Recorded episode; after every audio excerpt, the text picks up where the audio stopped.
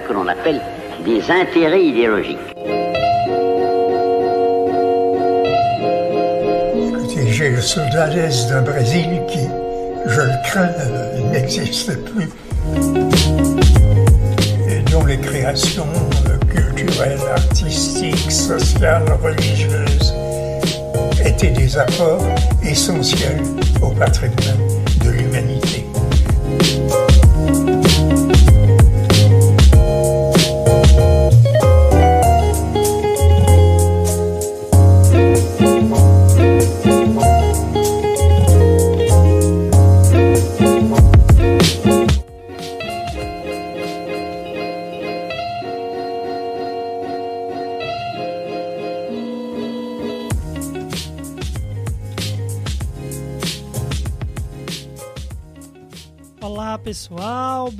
noite a todas e a todos.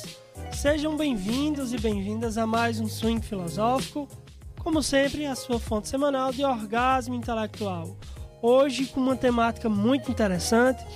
O tema de hoje é Chernobyl afetivo, relações tóxicas na atualidade.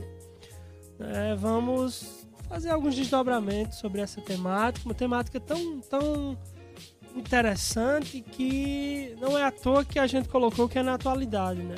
A atualidade ela tem nos permeado com essa questão, uh, essas novas modalidades de relação, se é que podemos dizer que são novas, né?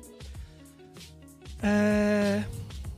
Lembrando que o nosso querido swing filosófico é possível graças aos nossos patrocinadores. São eles a Casa das Verduras, Gugas By Petiscaria, Lanchonete Bezerra e a Samara Calisto, né, no Ninho Materno. Então, é, se você quer um ambiente aconchegante, comida de qualidade e música para se sentir em casa, você quer aproveitar a experiência e quer desfrutar do Gugas Bar e Petiscaria. Pensou em confraternizar? Pensou no Gugas Bar. Já se bater aquela fome de um lanche delicioso, a lanchonete Bezerra tem o melhor em salgados, sucos, bolos, vitaminas, sopas, caldos e lanches em geral. Em Bezerra você encontra o melhor atendimento e preços baixos, além da qualidade que há 25 anos é sucesso aqui na cidade. Lanchonete Bezerra, o melhor lanche de Várzea Alegre. 3541-3239 e 99638-5417 são os números da lanchonete Bezerra. Já se você pensou em frutas, verduras, hortaliças, temperos derivados do leite, você pensou na Casa das Verduras, que desde 1992 é líder em qualidade, bom preço e atendimento. E o melhor, com entrega em domicílio. Nossos amigos Cícero e Gelva têm o melhor para a sua alimentação. Telefone 981 24 3400. E o Instagram deles é arroba underline Casa das Verduras. Prestigiar o novo, prestigiar o nascimento é uma função sublime.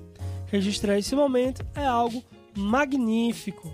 Para eternizar esse momento, o ideal é o trabalho da arroba Ninho Materno Underline, a nossa querida amiga Samara Calisto, que com carinho e leveza auxilia as mamães e os papais a eternizarem a sua felicidade.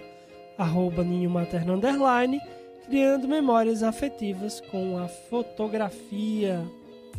Boa noite, Luiz Fernando. Boa noite, Iago. Boa noite a todas e todos que estão chegando aí já para acompanhar o nosso swing filosófico. Boa noite a todos e a todas. Sejam muito bem-vindos a mais um swing filosófico aqui pela Rádio e TV Atual, a força da nossa voz.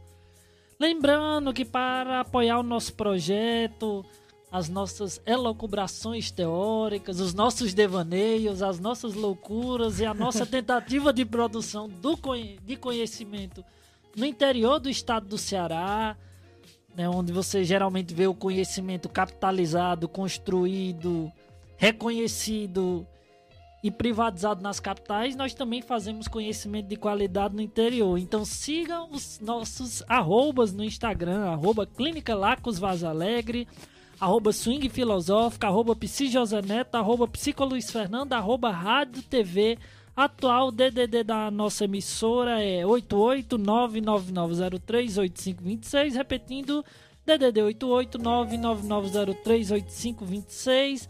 Transmissão simultânea pelo YouTube, taca lá o joinha, compartilha com os amigos, também no Facebook, quem tiver conosco no Facebook, compartilhem com os amigos, compartilhem no, no feed de vocês para que as pessoas tenham acesso e também pelo aplicativo Rádiosnet e CX Rádio.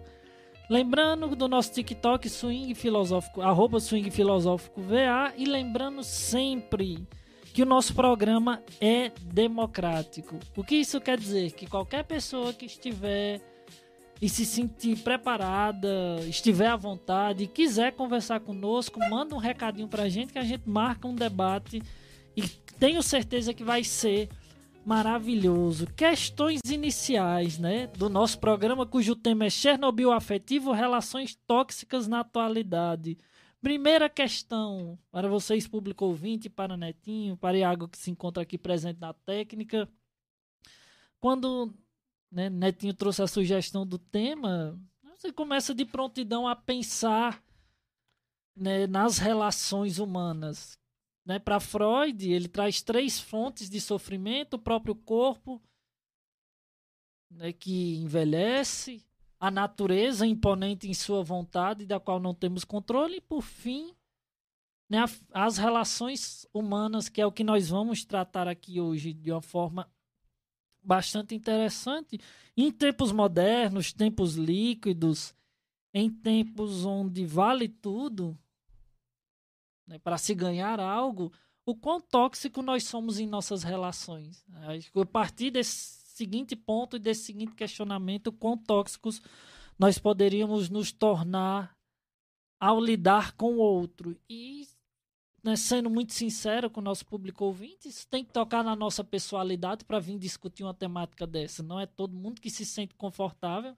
Acho que nós topamos qualquer desafio, isso é bom, de falar sobre algo que fala muito sobre nós mesmos. Quem não foi tóxico, abusivo em alguma vez na vida que atire a primeira pedra. Acho que ninguém tem teto de, de vidro. Todo mundo tem teto de vidro, então falar sobre a questão é admitir que em algum momento você desmereceu alguma relação.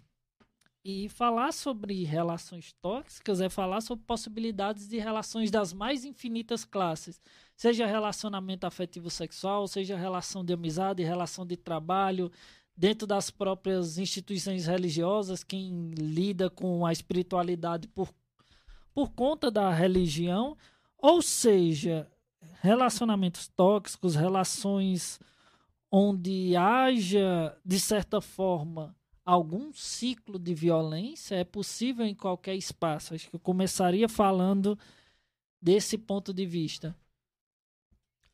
Perfeito. É... Acho que uma primeira coisa né, a, a, ser dita, não sei se a gente já citou, mas a, a, o Cinco Filosófico, gente, é um desdobramento da nossa clínica, a Clínica Laços. Eu queria agradecer a Andresa, né? Ela estava aqui no final de semana, a gente conversando, e ela disse que, é, que lançou essa temática, né? Na verdade é uma ideia dela. E eu só dei um ar mais estético, né? Chamei de Chernobyl afetivo.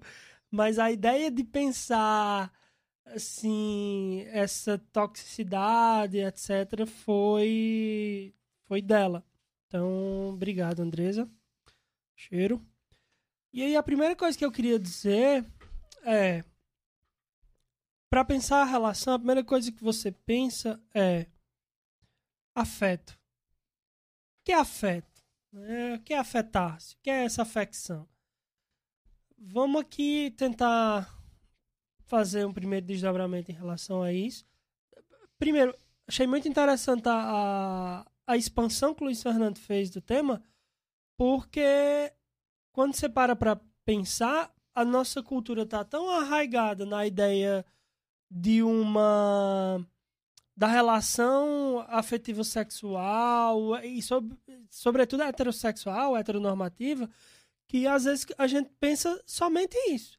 Quando na realidade essas formas de toxicidade, essas formas de é, de destruição até, né, de destruição de si e do outro através das relações, podem se dar nos mais diversos espaços, onde a vida há, né, onde a vida humana há essa possibilidade.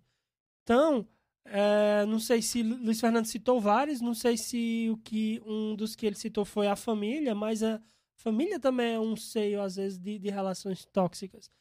E aí, vamos lá afeto, né? Essa, essa coisa fundamental para a gente entender isso.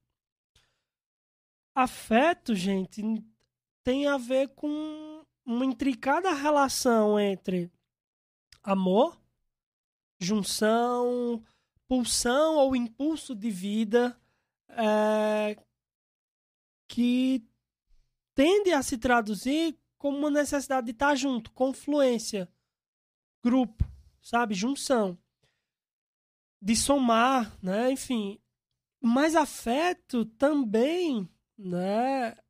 Tem a ver com uma morbidez, com algo mórbido, com essa dimensão da falta, essa dimensão do medo de perder, isso também é afeto. Uh, o medo do fim, medo da finitude.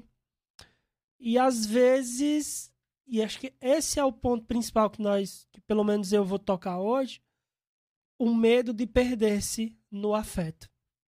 Esse é talvez o mais relevante dos pontos que eu vou trazer aqui hoje para a gente entender por que, que algumas relações afetivas são permeadas por processos de violência além do necessário. Porque no final das contas, toda relação produz algum tipo de violência. Vou falar de forma muito clara, porque isso é um campo espinhoso, violência é uma coisa que está na condição humana. Nós somos violentados e violentamos o tempo todo. Afetivamente, simbolicamente, é, verbalmente. Mas essa violência, em alguma medida, ela tem um limite. Tem, uma, tem que ter uma razoabilidade aí. Então, nesse sentido, é importante que a gente tenha essa dimensão. É importante que a gente tenha essa, essa, essa percepção, tá?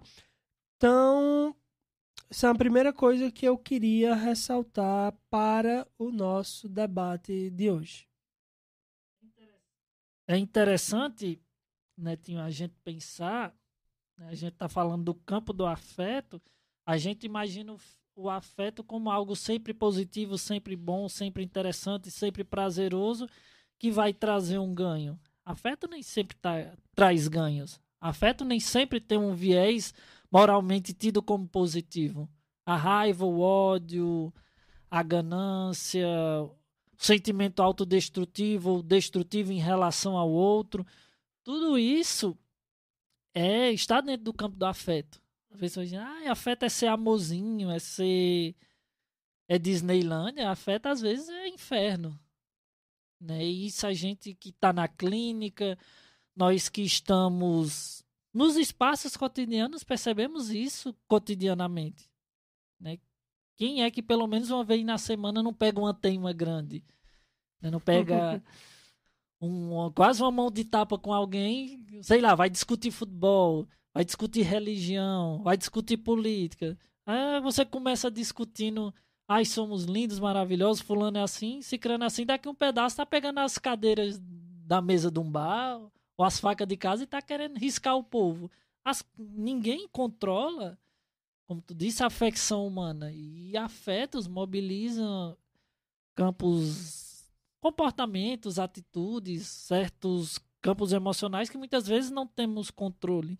Então, falar sobre relações tóxicas é falarmos sobre as nossas possibilidades de sermos agressivos ou violentos em algum, em algum momento da nossa vida, por mais que sejamos muitas vezes pacientes ou muitas vezes mais arredios, mais bravios, mas isso não impede da gente direcionar afetos como ódio ao outro. Né? Algo que a gente já discutiu incontáveis e incontáveis vezes, né? e você falou muito bem, ah, por medo de perder, por medo de que as que uma outra pessoa, independente de qual tipo de relação seja, não corresponda às minhas expectativas, que diga-se de passagem, são e somente só são minhas, a gente, nós, enquanto seres humanos, direcionamos prontamente o ódio, muitas vezes para tentar prender, como colocar um passarinho dentro de uma gaiola.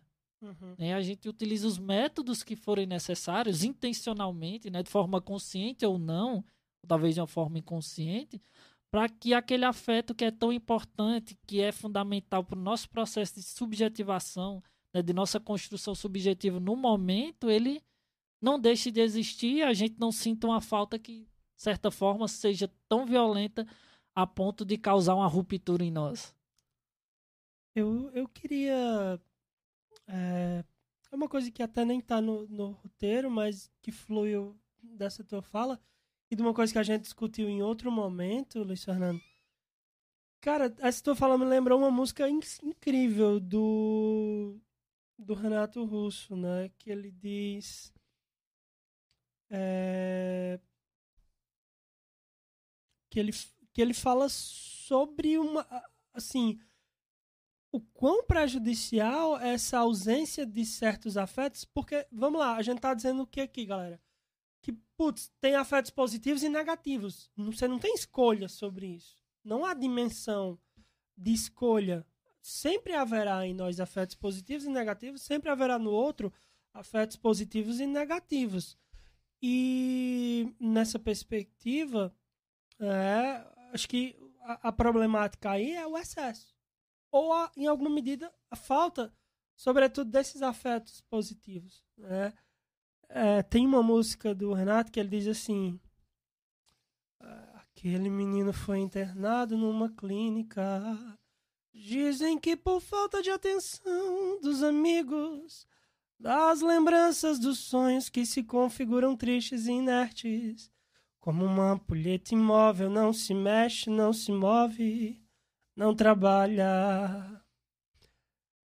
Acho que essa é a dimensão. O afeto que está morto, o afeto que não tem movimento, é, ele tende a, a ser tóxico, talvez. É, a, quando não há discussão, quando não há. Né? E, obviamente, também o excesso de discussão tudo isso gera essa, essa morbidez, me parece, na afetividade. E esse é um ponto que a gente pode né, tocar mais na frente, mas agora eu vou dar uma visibilidade aqui para a galera que está nos acompanhando hoje. Né? Pelo YouTube, Ellen Lopes, minha tia querida, boa noite. É, Tamires Jacinto está dando boa noite. Jadna Araújo, que está sempre conosco aqui, está dando boa noite. É, Luiz Lopes, meu tio, boa noite. Bruno Siebra está dizendo o seguinte: Meninos, não tem nada melhor do que se livrar de relações familiares tóxicas. A vida flui mais fácil e simples. Mas acredito que uma pergunta que vocês possam responder é como uma pessoa pode identificar a tempo uma relação tóxica. Isso é uma questão muito importante, muito interessante que é difícil até de se de se dizer assim, do ponto de vista clínico, porque muitas vezes as pessoas não previnem saúde mental, né? A, a coisa da, da saúde mental, ela tá mais na dinâmica da pós-venção, né? De uma, de uma urgência subjetiva que leva o sujeito a procurar saúde mental. Mas a Rochelle, Fernando, começa respondendo e qualquer coisa eu complemento. Pronto, perfeito. Dialogar com o nosso público do Facebook. Não esqueçam quem está no Facebook, no YouTube, compartilhar com os amiguinhos para que possam fazer esse debate bacana com a gente. Maria José, sempre conosco, seja muito bem-vinda. Ela nos diz: Oi, boa noite. Para todos, feliz semana. Santa, cheia do Espírito Santo, obrigado. Amém. Luciane Carvalho, né? Coloca figurinhas uau, top. Romildo, seja bem-vinda. Luciene. Romilda Fernandes, boa noite. Luiz Fernando, boa semana para você, para nós, para o mundo inteiro. Oi, José Lopes, não tinha lhe visto. Boa noite e boa semana. Seja bem-vinda, Romilda, sempre conosco. Marilene Costa, boa noite. Regina Maria, sempre conosco. Boa noite, seja bem-vinda. Ana Dária, boa noite. Seja bem-vinda ao Swing Filosófico. Menésia Leonardo, nossa querida e estimada vereadora, seja muito bem-vinda. Ana Dária, como sempre, o programa maravilhoso de assistir. Manda um abraço. Andresa Tavares, boa noite. Elaine Pinto, boa noite. Sítio Unha de Gato, seja muito bem-vinda e obrigado por sua companhia. Vamos lá. Começar, nós vamos quase né, fazer do final para o começo. Como é que uma pessoa pode identificar a tempo uma relação tóxica? Quando a gente fala em relação tóxica, a gente fala de uma relação que nos limita pouco a pouco, né? vai tirando todas as nossas possibilidades vivenciais. Nós, enquanto clínicos, também enquanto aqui pessoas que falam, que tentam construir conhecimento a partir desse diálogo com o nosso público, nós percebemos, percebemos de forma bem clara né, e objetiva que qualquer relação que começa a nos podar, que começa a podar o nosso crescimento, nosso desenvolvimento, a trazer incômodo do qual não temos resiliência, não, possuímos, não possuímos a capacidade de dar conta, é, já deve pelo menos ligar um sinal de alerta.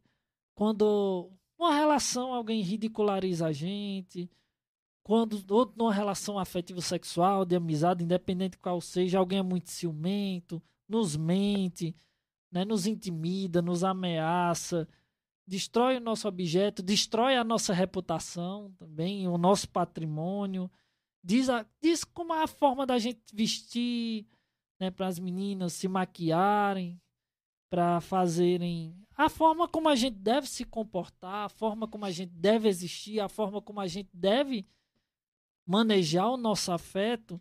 Então é algo que já vai né, realmente nos ligando esse sinal de alerta e pode fazer com que a gente pense que talvez esteja, né, e é bom analisar isso, numa relação tóxica.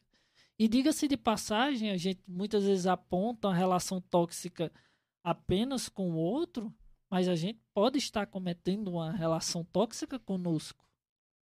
Né? Quando a gente não se cuida o suficiente, quando a gente não valoriza as nossas potencialidades, quando a gente não trabalha em cima das nossas fragilidades, é uma relação tóxica de si para si. Também devemos levar em consideração essa questão. Então, Bruno, Netinho vai me complementar.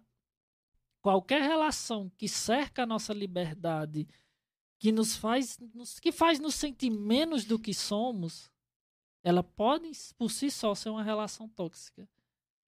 Né? E a relação tóxica não necessariamente precisa da violência física para acontecer. Há diversos tipos de violência. Quem é estudioso das políticas públicas de assistência, de saúde, entre outras, né, do campo do direito, vai ver que violência ela é física, ela é psicológica, ela é moral, patrimonial, sexual. É uma violência cometida que afeta a nossa relação conosco e com o social. Então a, a violência, os ciclos de violência são bem amplos. Luiz Fernando foi muito legal na resposta, Bruno. É, eu acho que quase nunca se percebe essa dimensão. São mecanismos muito sutis, porque muitas vezes envolve, desculpa eu ter lhe cortado, Não, a violência psicológica, problema. que é sutil Sim. por si só. Uhum. É, é mas eu diria dessa dimensão mesmo. É muito difícil essa percepção. Primeiro, porque estruturalmente nós temos a dependência emocional como pano de fundo das relações. Não é que a gente escolhe, uh, sim, literalmente uma dependência emocional, mas que ela é da estrutura da, das nossas formas de relação, ela é estrutural do nosso psiquismo. E aí, é como que dentro dessa dessa dependência ao extrapolar. Quando essa dependência emocional extrapola, inclusive vamos, vamos assim pensar biologicamente, a gente inclusive somos os únicos seres, mamíferos, etc, que temos assim uma infância tão longa, na, dentre os mamíferos, eu digo biologicamente mesmo, a nossa infância é a mais longa. Ou seja, nós somos as criaturas viventes que precisamos, assim, do maior tempo sendo cuidados pelo outro. Para amadurecer. Para amadurecer. Então, isso já é a forma como se estrutura essa dependência. E aí, nos meandros psíquicos, uma questão a ser pensada é: quando essa dependência está extrapolando o limite do, do coerente? Aí é onde se tem assim que, que estar atento. Seja nas relações familiares, seja nas relações trabalhistas, seja nas relações afetivas sexuais. Quando que o limite do eu se tornou assim um outro ou um nós? É, é muito, a gente escuta assim quando se atende mais a coisa do casal, de, de, de escuta assim algo é, do desejo que é tão conectado, que é tão simbiótico, que quando você pergunta assim, é uma, essa é uma pergunta fundamental em análise, né? Que queres? é, que quer, o que, é que você quer? Que raios é que tu quer? Sobre eu, água fresca. É, eu, eu pergunto assim, que, como é? Que diabo é que tu quer? o que é que tu quer? E aí, uh, se o sujeito responde algo assim, ah, não, sei se a gente quer, não sei, não sei muito bem o que, é que a gente quer. Como assim a gente, né? Me refiro aqui a você, né? Então, essa dinâmica que está muito simbiótica, muito ligada, eu que, que se perde o eu aí, que se perde a dimensão do eu, eu que tem um nome, que tem uma história, bababá isso é talvez esse limiar que, que, que sirva de atravessamento para você entender, ó, oh, poxa, daqui passou o limite do, da razoabilidade. Né? Essa é uma dimensão fundamental. Tem uma tem uma, uma coisa interessante, porque o amor, né? O amor é essa coisa tão fundamental e tão incompreendida às vezes, que se tenta compreender, né, e talvez nunca se consiga, não sei, mas tem uma, um cara, o Breton, tem uma obra dele chama Louco Amor, e ele diz uma coisa muito interessante, que tem a ver com isso que eu falei, né? Para definir um pouco o amor, ele diz assim, ou há uma relação, né? Ele diz assim: é realmente como se eu tivesse me perdido e que viessem de repente me dar notícias de mim mesmo. Olha aí. Uau. Que coisa interessante de se pensar, né?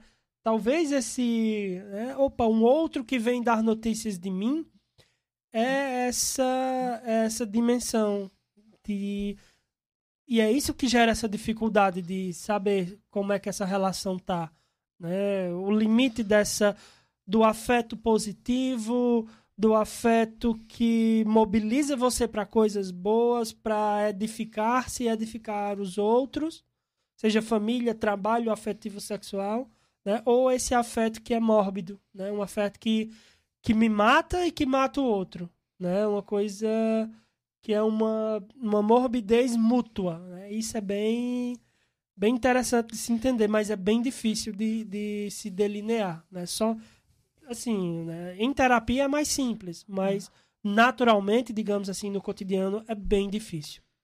É, Iago, pode abrir teu microfone, tu disse que queria comentar conosco, fica à vontade. O programa também é teu. Eita, coisa boa. Então, boa noite, Netinho, boa noite, Luiz Fernando. Boa noite, Iago. Vocês que estão acompanhando em casa, né? Eu tenho uma pergunta. Já começar, já que Netinho falou do amor, Padre Fábio de Mello disse que amar é a atitude de atribuir sentido. Até que ponto essa atitude de atribuir sentido, ou seja, esse amor, pode influenciar numa relação, é, assim falando, uma relação afetiva de um, um casal, né, um casamento, algo assim. Uhum. Até onde essa atitude de atribuir sentido pode influenciar numa relação tóxica, de que quando tira essa pessoa, não há mais sentido. Não sei se vocês conseguem entender a ligação do, da fala do padre Fábio com é, o tema de hoje, né? Quando, quando se tira essa pessoa uhum. que atribuía sentido àquilo na sua vida, que dava algum norte na sua vida, é, como que isso pode influenciar uma relação tóxica? É, só só pra, pra... Porque tem muito a ver com, com o que eu falei e com o que eu ia falar. Excelente, Iago, teu, teu, teu questionamento. A técnica se garante. É, aqui só tem ninja.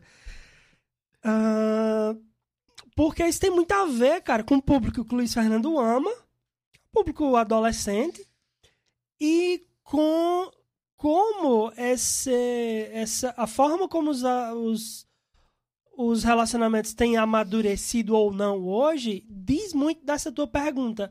O que me parece que tu tá dizendo assim é que parece que a minha dimensão se perde quando o outro não está presente. Isso, quando Pa- se perde o sentido. Isso. Parece que é- tem muito a ver com o que eu disse, né? A coisa do agente, não sou eu, né? Então, se a gente, se a gente tá triste, se a gente morre, morre os dois. É- Essa é uma dimensão, né? Muito séria, inclusive, da coisa. Porque hoje, essa é, esse, esse é um bom corte, é o que eu vou dizer. Hoje, há um medo permanente de amar pois amar nos torna dependentes. Não há amor sem algum grau de dependência. Esse grau de dependência que tu fala, que me parece é o que o, o padre de Fábio de Mello toca um pouco nisso, porque o amor é essa coisa mesmo que a gente não sabe É muito bem. que É, é isso, é, é um, é um laço que eu não sei muito bem onde começa e onde termina. Eu não sei muito bem. Portanto, quem, quem sou eu, quem é o outro, na, e sobretudo quando é uma relação afetiva sexual, que até os corpos se entrelaçam, é uma coisa mais profunda. Né? Que coisa romântica. Claro, né? Somos. É, Mas é isso. Iago, Iago parece que estava lendo meu roteiro antes, deve ter pego as folhas escondidas. Né? Ele disse muito do que eu ia dizer É. aqui também. Foi, foi top. O que eu acho interessante quando a gente fala da perca de sentido é de uma construção social mítica, que é o mito da alma gêmea. Por incrível que pareça, eu achei algo falando sobre isso hoje. Primeiro, um dos primeiros registros que se falam sobre a dependência amorosa, né, o- a busca do sentido a partir do outro, vem de uma das obras do- de Platão, quando ele fala do mito da androginia. Pessoas que nasciam com quatro braços, duas cabeças e que, por questão de ambição, Zeus, o deus soberano do panteão grego, fez o favor de dividir. Essas pessoas se buscam para se completar durante toda a vida. Não só na, no mito grego que existia essa questão da alma gêmea, mas também vamos olhar aqui, né, da obra O Banquete, uma obra Uhum. maravilhosa. Ouvintes leiam. Também Yiddish, né? Yiddish, que é uma língua de origem germânica, né, que foi falada pelos judeus na Europa Central e Oriental, existe um termo para designar um parceiro de casamento ideal ou predestinado, Bachert, que é traduzido literalmente como destino. Para você ver, Grécia, mundo europeu, Rumi, que é um intelectual islâmico e poeta persa do século XIII depois de Cristo, ele vem falar que os amantes eles não se encontram no final, mas que eles estão dentro um do outro de alguma forma o tempo todo. Romeu e Julieta, né, até Heathcliff, eu sou péssimo em inglês, né? E, e como lê aqui o nome desse casal aqui no finalzinho aí, que eu sou péssimo no inglês. O do É o Samuel Taylor Coleridge. Não, em cima do, do Morro dos Ventos Ui- Uivantes. Um parágrafo acima, pra cima, um pouquinho. É... É, Morro dos... é, Eu, de Romeu e Julieta, até Heathcliff e Katie. Pronto, obrigado pela. Preciso de aulas de inglês urgente. É, Quem quiser patrocinar as aulas de inglês, aceito. Então, na Europa, mais, né, mais recentemente, então vocês percebem que há uma construção em torno da figura do mito, do mito, desculpem, da alma gêmea, de que isso, de um ponto de vista amoroso, vai trazer uma completude e vai trazer sentido. Até porque a busca de uma alma gêmea, quando a gente vai observar, né, ele é e serve como justificativa para muitos fracassos. Então, não, aquela pessoa, aquela pessoa ideal, aquela alma gêmea, aquele que me completa, vai ser porto seguro em qualquer insegurança que transite nessa travessia da vida. Então você percebe, né? Esse termo, né? A primeira vez do Taylor, né? Taylor Colorwide, eu acho que devo ter lido certo, que ele nos diz o seguinte: para ser feliz na vida de casado, você precisa ter uma alma gêmea. Isso é de e 22. Então você Uhum. percebe que construções desde antes do tempo de Cristo até construções bem recentes, bem contemporâneas, principalmente a década de 70, quando se fala da individualização do eu, né? o eu como soberano, primeiro eu, segundo eu, terceiro eu, o mito da, da alma gêmea se torna cada vez mais forte. Né? Já que todo mundo é independente financeiramente, não alcançamos muitas vezes a independência emocional. Então, é interessante de pensar que as pessoas, isso é um fenômeno mais contemporâneo, elas buscam um relacionamento que as façam felizes e realizadas. Então, o mito da alma gêmea vem para fortalecer, e esse mito, ele vem marcado, como Netinho sempre fala, por uma condição estrutural e estruturante relacionada ao patriarcado, ao machismo, dentre outras construções sociais que afirmam que estar junto de outra pessoa vai garantir uma autonomia e uma esperança de que dias melhores virão. E isso justifica muitas das violências cometidas. né? Ah, ele ou ela vai mudar. Não, me bateu, me agrediu, me xingou, quebrou meu patrimônio, destruiu meu cartão de crédito, me esculhambou, me fez vergonha no meio da rua, mas ele ou ela vai melhorar. Sempre aposta que o outro, né, esse par romântico, vai fazer uma transformação mágica na sua forma de existir, isso vai garantir estabilidade à vida de outra. né? Então, é muitas vezes. e Isso acontece com muitas pessoas, diga-se de passagem, bastante intelectualizadas. Né? Nem sempre intelectualidade é garantia de maturidade emocional. Deixe-se claro aqui. As pessoas dizem: olhe, é melhor estar com alguém que me é violento do que estar sozinho. Que medo grande é esse da solidão?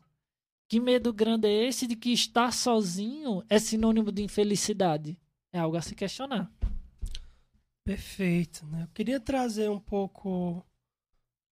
Pode falar, Iago. Pode fazer um comentário. Pode ficar à vontade, o programa é nosso. É, ainda continuando sobre o que Fefe falou, é, pegando o gancho aí do da parte sobre ser abusivo, né? Sim. Sobre danificar patrimônio, danificar cartão, essa última parte que Fefe citou, é, tem outro autor que diz, o André Ricardo, que ele fala assim: Eu sei que amar custa.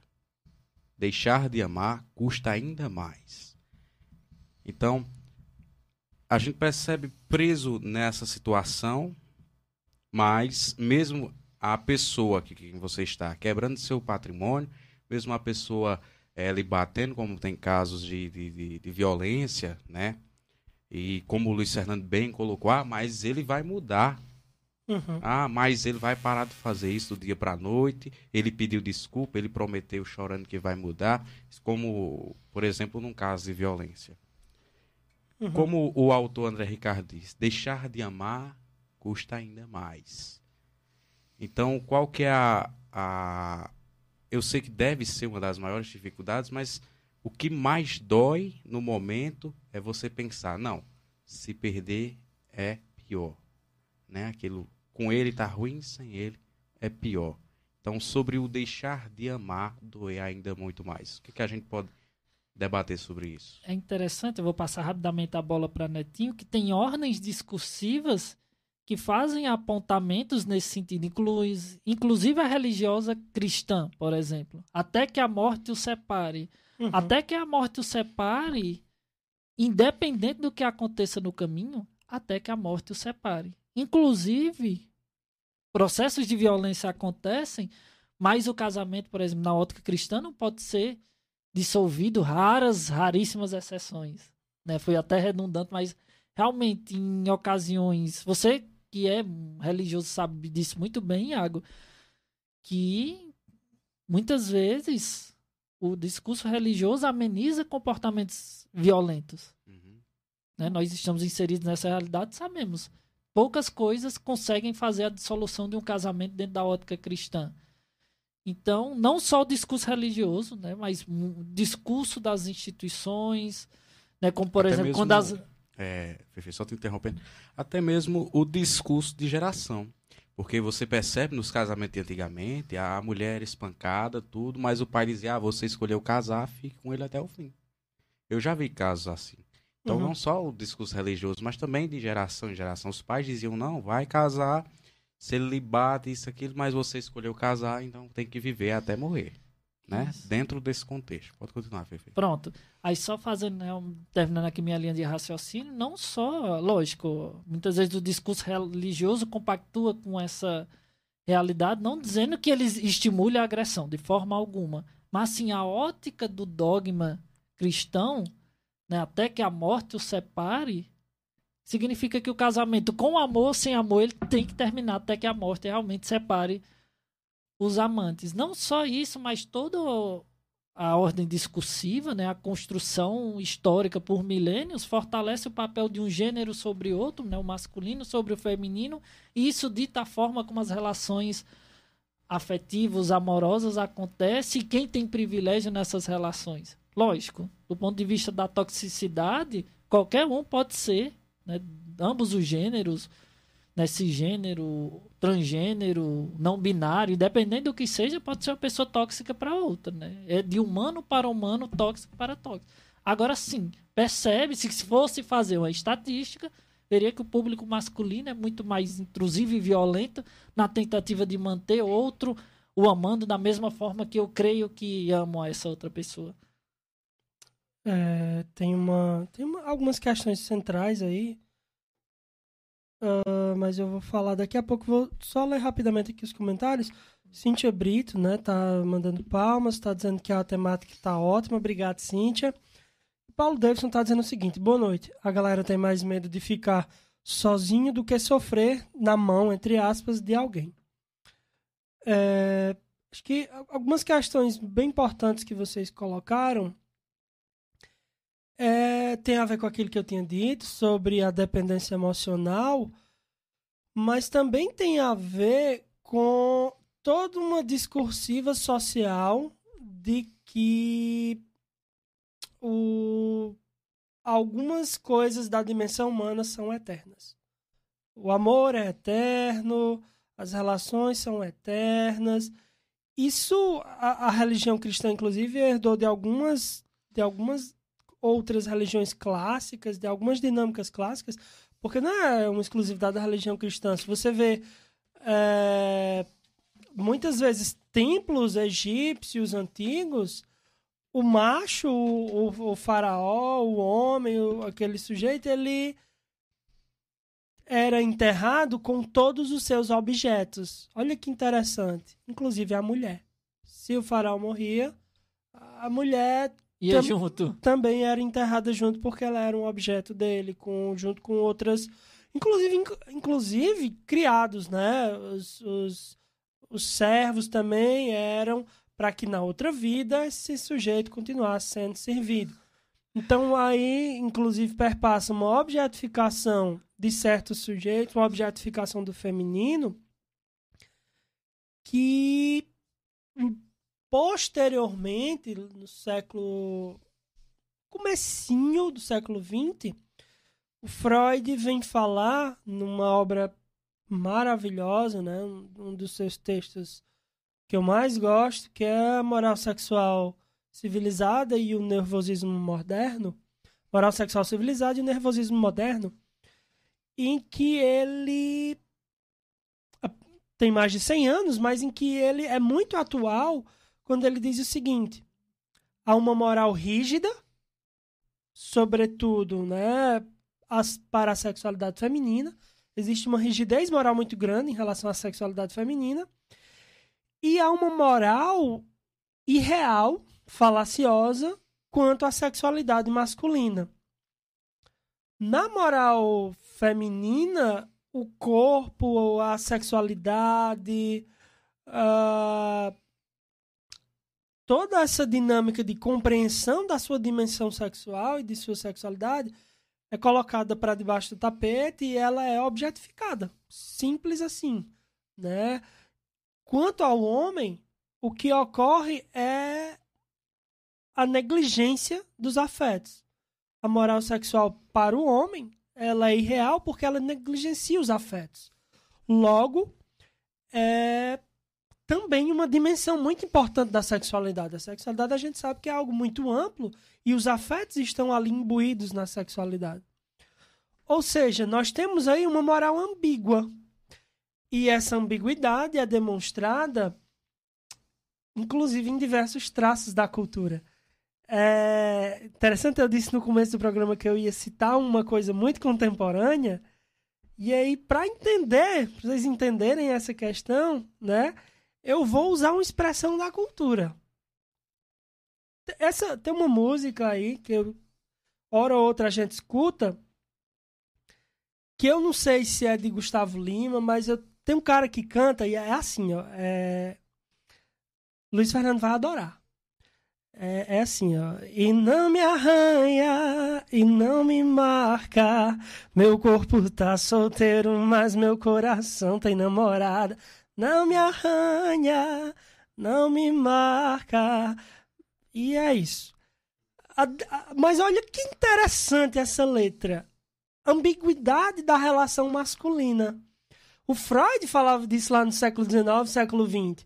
Você tem a mulher do lar, você, aquela que representa uma figura até materna. Bela, é, recatada e do lar. E isso é dada ao feminino o lugar de cuidado, inclusive. Né? O cuidado de si e o cuidado do masculino, o cuidado do parceiro. É, você tem essa mulher que é do lar mesmo, que é cuidadora, que é a mãe dos meus filhos, lá no século XIX, XX. E você tem a puta, e você tem aquela que é a da rua, aquela, aquela que é o desejo de fato. Ou seja, uma ambiguidade na relação masculina entre os seus afetos, os seus sentimentos e a sua dimensão do sexo, a sua dimensão da sexualidade. Isso é uma coisa, uma, uma ambiguidade que é importante ser pensada porque ela persiste né? Vide uma música de 2000 e acho que essa música é 2020, 2021. É, o Gustavo é, Lima que canta, disseram aqui no, no YouTube. Pois é, é muito contemporâneo. Então, só para concluir passar a palavra para ti, Luiz Fernando. O que, que a gente tem que entender disso aqui? A mulher, é, a, a sua sexualidade muitas vezes é negada e a afetividade é hipervalorizada. É a mulher quem cuida dos afetos na relação, às vezes, como um todo. O homem não tá muito assim aí para os afetos. Tem que sentir pelos dois. É. é tanto é que quando há um problema familiar, é uma mulher que vai procurar. É muito comum, muito comum. A gente que é clínica, a gente sabe. Quando há um problema com o filho, é a mulher que procura saúde mental. Quando há um problema com o marido, é a mulher que procura saúde mental. Qualquer problema familiar, geralmente é o feminino que vai para essa dimensão do cuidado. E é, quando é, o problema comum. é com a própria mulher, ela vai sozinha. É. Infelizmente. Infelizmente. Mas estamos aqui para mudar isso. Vamos lá, né? É, estamos, não se muda. estamos aqui é para mudar gente... isso, essa cultura. É, desculpe. É, não se muda né, se a gente, primeiramente, é algo que a gente tenta fazer sempre, não quer dizer que sempre acertamos, é mais reconhecer primeiramente o nosso lugar de privilégio. Privilégio de homem branco, de homem cis, hétero, normativo, né, a caralhada toda. Então, se, a gente não pode falar, nem, nem deve, pelas minorias, não é nosso lugar de fala, mas aqui a gente tenta pelo menos conscientizar a outros, tentar também nos conscientizar, nos sensibilizar, para dar novo significado às relações de afetos que a gente tece no cotidiano. Então, isso é fundamental. E fazendo outro recorte, né? Aqui está ele, lindo, maravilhoso. Os livros estão, todos, soltos. Ahá, me patrocina, pelo amor de Deus, me patrocinem livrarias. Eu preciso ler e eu não tenho dinheiro, não, porque tá, livro tá caro e o bujão de gás mais ainda. Um relacionamento tóxico com o preço das coisas que a gente compra no dia a dia, né? O que é o mínimo para sobreviver.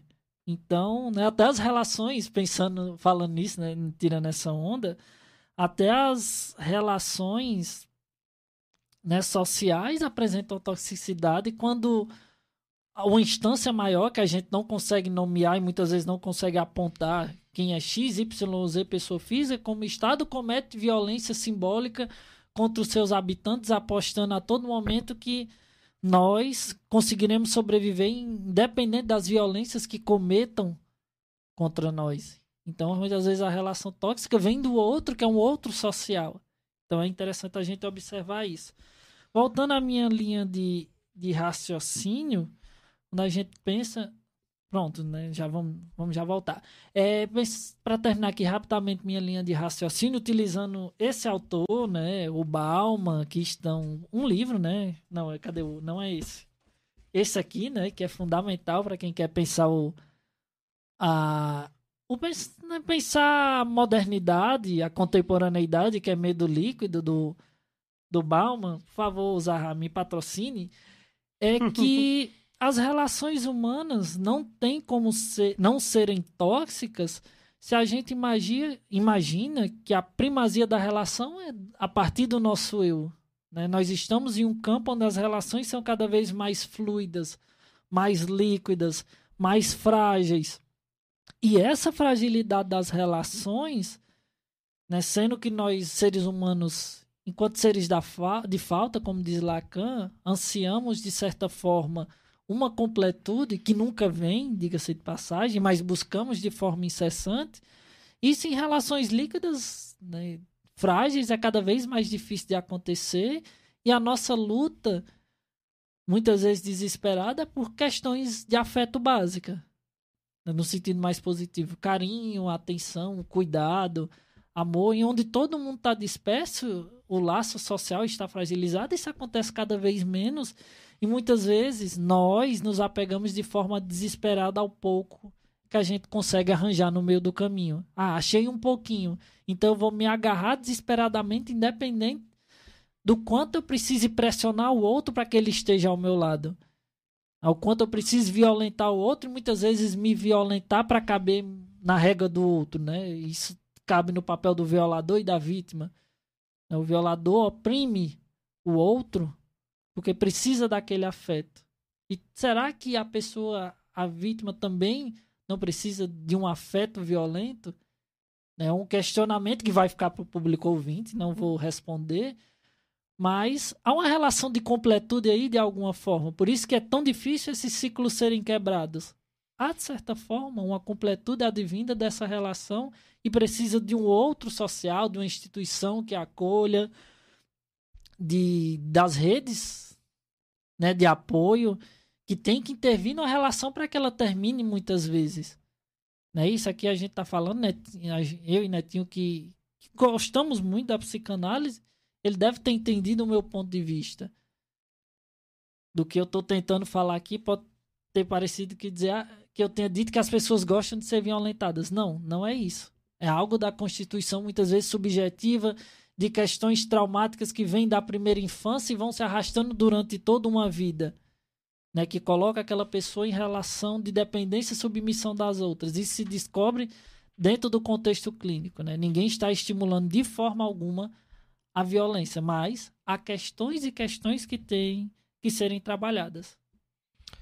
É, acho que é interessante, só para complementar a fala do Luiz Fernando, de que essa complementariedade ela é de uma dimensão que não é da consciência. Não, não, por isso que tem inclusive a ver com aquela pergunta lá de Bruno, de que é, não, não há necessariamente assim, não é simples nem fácil perceber uma dimensão tóxica, perceber um adoecimento das relações afetivas.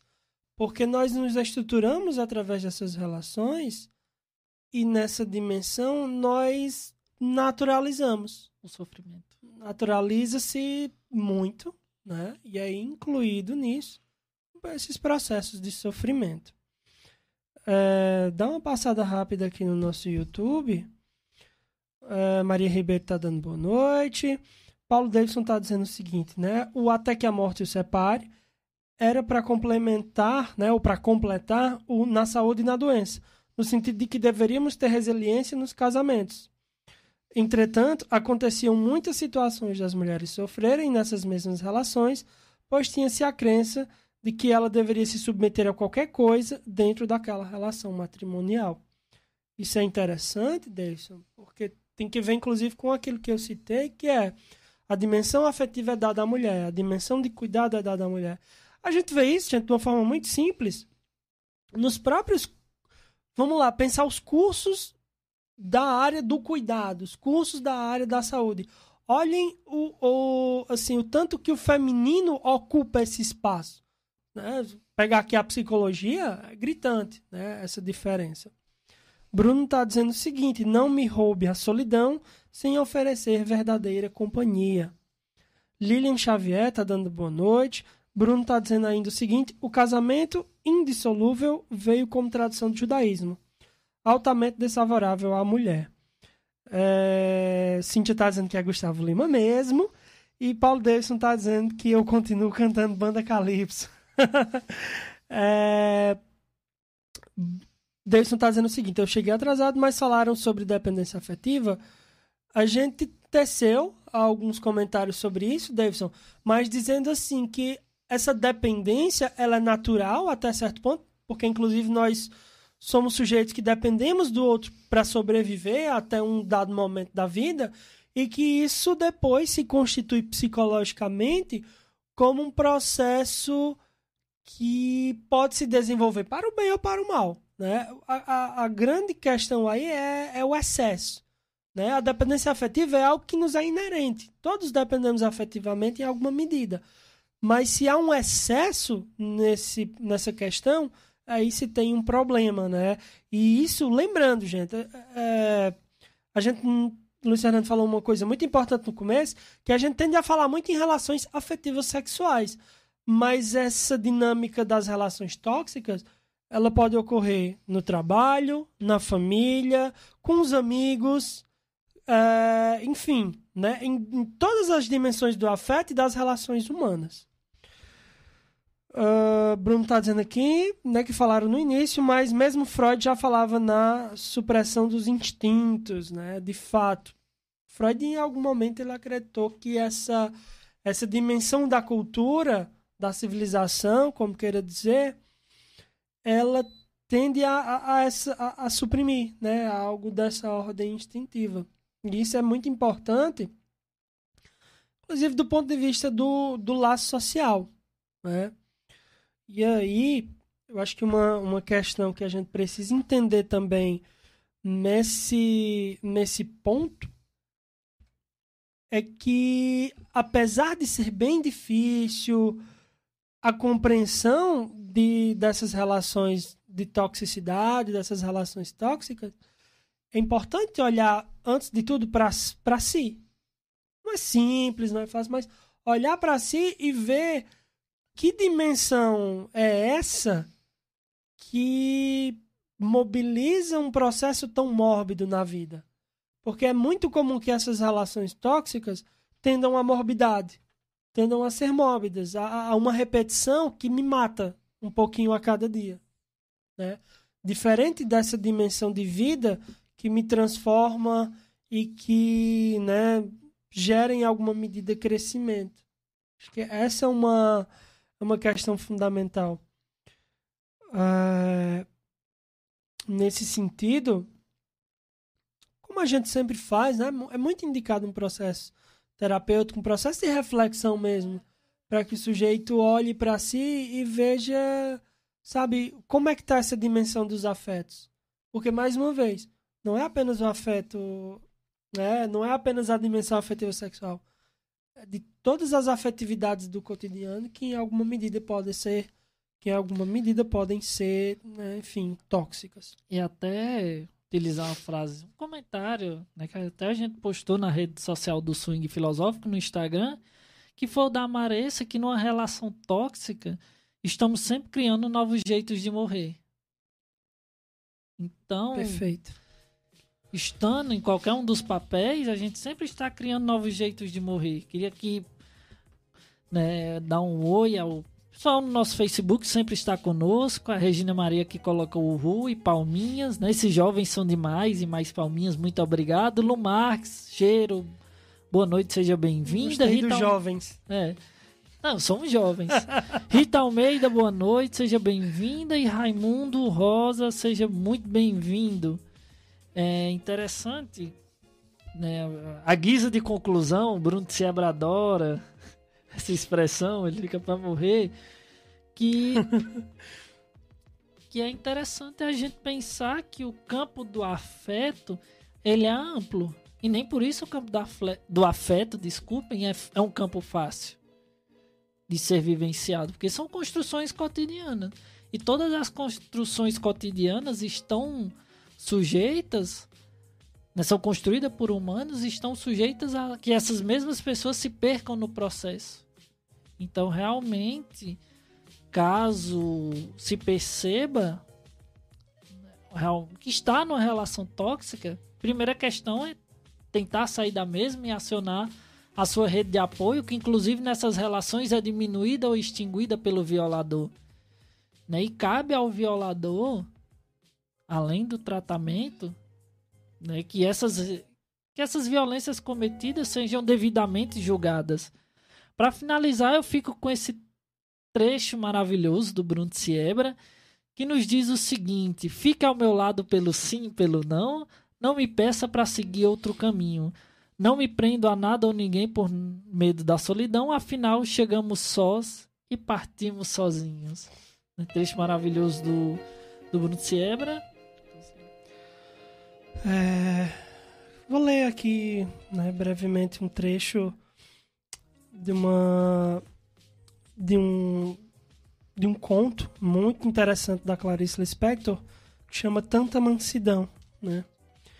Pois a hora escura, talvez a mais escura em pleno dia, precedeu essa coisa que não quero sequer tentar definir. Em pleno dia era noite, e essa coisa que não quero ainda definir é uma luz tranquila dentro de mim. E a ela chamariam de alegria, alegria mansa. Estou um pouco desnorteada, como se um coração me tivesse sido tirado, e em lugar dele estivesse agora a súbita ausência, uma ausência quase palpável do que era antes um órgão banhado da escuridão da dor. Não estou sentindo nada, mas é o contrário de um torpor. É um modo mais leve e mais silencioso de existir. Mas estou também inquieta. Eu estava organizada para me consolar da angústia e da dor. Mas como é que me arrumo com essa simples e tranquila alegria? É que não estou habituada a não precisar de meu próprio consolo. A palavra consolo aconteceu sem eu sentir. E eu não notei. E quando fui procurá-la, ela já se havia transformado em carne e espírito, já não existia mais como pensamento. Vou então à janela, está chovendo muito. Por hábito, estou procurando na chuva o que em outro momento me serviria de consolo, mas não tenho dor a consolar. Ah, eu sei, estou agora procurando na chuva uma alegria tão grande que se torne aguda e que me ponha em contato com uma agudez que se pareça à agudez da dor mas é inútil a procura. Estou à janela e só acontece isto. Vejo com olhos benéficos a chuva, e a chuva me vê de acordo comigo. Estamos ocupadas ambas em fluir. Quanto durará esse meu estado? Percebo que com esta pergunta estou apalpando meu pulso para sentir onde estará o latejar dolorido de antes. E vejo que não há o latejar da dor. Apenas isso. Chove e eu estou vendo a chuva. Que simplicidade! Nunca pensei que o mundo e eu chegássemos a esse ponto de trigo. A chuva cai não porque está precisando de mim. E eu olho a chuva não porque preciso dela, mas nós estamos tão juntas como a água da chuva está ligada à chuva. E eu não estou agradecendo nada. Não tivesse eu, logo depois de nascer, tomado involuntária e forçadamente o caminho que tomei, e teria sido sempre o que realmente estou sendo, uma camponesa que está num campo onde chove, nem sequer agradecendo ao Deus ou à natureza. A chuva também não agradece nada. Não sou uma coisa que agradece ter se transformado em outra. Sou uma mulher, sou uma pessoa, sou uma atenção, sou um corpo olhando pela janela. Assim como a chuva não é grata por não ser uma pedra, pois ela é uma chuva. Talvez seja isso ao que se poderia chamar de estar vivo. Não mais que isto, mais isto, vivo, e apenas vivo de uma alegria mansa. Clarice Lispector. Algo precisa ruir para que haja mudança. na questão da afetividade tóxica, não é diferente. Algo precisa ruir. Obrigado, pessoal. Perfeito. Divulgar aqui rapidamente os livros do nosso Big Boss, Bidinho, A Vida, a Luta e a Poesia, né, do maravilhoso Bruno de Siebra. Espero que tá, acho que deve estar aparecendo na tela para vocês. Confissões, Páginas Perdidas, né, poesia do nosso grande Bruno Siebra. O Infinito e Seus Segredos, aqui do nosso grande Big Boss. E por fim, o livro Enfermeiros e Empreendedores e Suas Trajetórias de Sucesso, da nossa querida. Onde tem a participação da nossa querida parceira, né, Samara Calisto Gomes, no, com o capítulo Atuando Além dos Muros da Enfermagem, esse livro aqui, que você encontra todos eles, como eles gostam de dizer, os autores, nas melhores e nas piores livrarias. A gente agradece demais pela audiência. A partir da próxima semana teremos o quadro Minuto Psi, uma novidade do swing filosófico. Outras novidades nós vamos comentando ao longo da semana, nas próximas semanas. Desejo a todos uma boa noite e até o próximo programa. É isso aí, pessoal. Lembrando que o nosso programa é possível graças aos nossos queridos patrocinadores, né? Que são eles o Gugas Bar, a Casa das Verduras, é... a Lanchonete Bezerra e a Ninho Materno, né, que é da nossa querida Samara Calisto. Então, muito obrigado pela presença de todas e todos. Como o Luiz Fernando bem falou, semana que vem teremos né, o Minuto Psi, que é um momento breve, bem legal, pensado né, com muito carinho para vocês, né, para o nosso Swing Filosófico. E é isso. Valeu, pessoal. Obrigado. Boa noite a todas e todos. Boa noite, Thiago. Boa noite, Luiz Fernando. E até segunda. Tchau, tchau. Valeu. Até mais, pessoal. Um cheiro.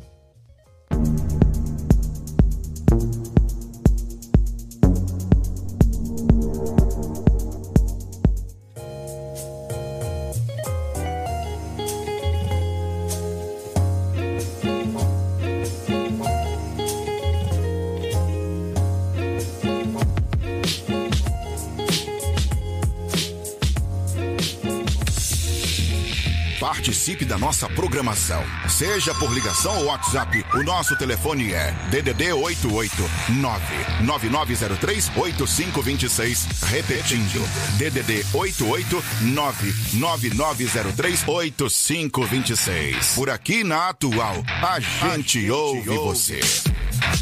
Peça sua música, interaja com nossa programação, mande sua sugestão ou crítica, pois aqui você tem vez e voz. Atual Online, a força da nossa voz. Música, música, informação e entretenimento. Você está na Atual Online, de Várzea Alegre para o mundo.